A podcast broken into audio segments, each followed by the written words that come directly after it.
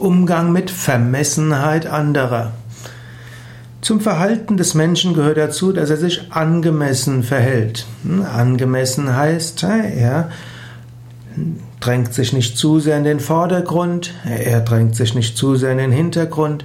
Menschen lernen, wie sie sich zu verhalten haben in verschiedenen sozialen Umständen und bestimmten sozialen Gegebenheiten.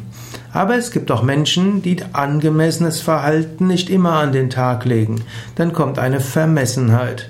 Vermessenheit heißt zum Beispiel, dass sich jemand etwas anmaßt, dass er etwas tut, was er nicht tun soll, dass er behauptet, er könnte etwas tun, was er nicht tun kann, dass er sich ein Urteil anmaßt, das ihm nicht zusteht.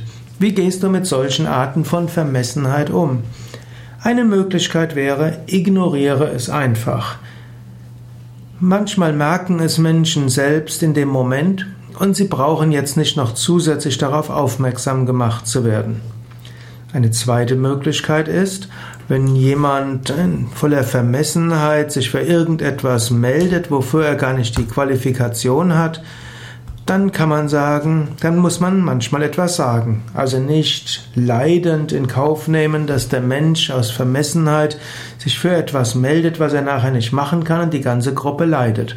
Manchmal muss man dort ein offenes Wort in dem Moment sagen, Manchmal muss man mit dem Menschen danach sprechen oder auch mit der Führungskraft, die das Ganze hingenommen hat. Manchmal muss man Stellung beziehen bei Vermessenheit. Und manchmal muss man dem Menschen auch Stopp sagen. Wenn sich jemand anmaßt, für die ganze Gruppe zu sprechen, obgleich die Gruppe dem gar nicht zustimmt, dann kann man auch sagen, es scheint mir, dass du für dich selbst sprichst. Vielleicht sollten wir die Gruppe fragen, was sie dazu meint. Und das kann dann den anderen von seinem hohen Ross runterholen. Manchmal muss man ihm oder ihr auch nachher Feedback geben und sagen, dass die Art und Weise, wie er gesprochen hat, doch etwas vermessen gewirkt hat.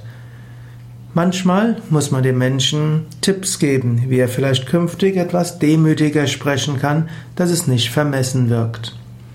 Also, das waren jetzt einige Anregungen zum Thema Vermessenheit. Es gäbe noch viel mehr dazu zu sagen. Ein Grundprinzip bleibt in jedem Fall Liebe, Mitgefühl und davon ausgehen, dass auch wenn jemand scheinbar vermessen ist, es doch gut meint.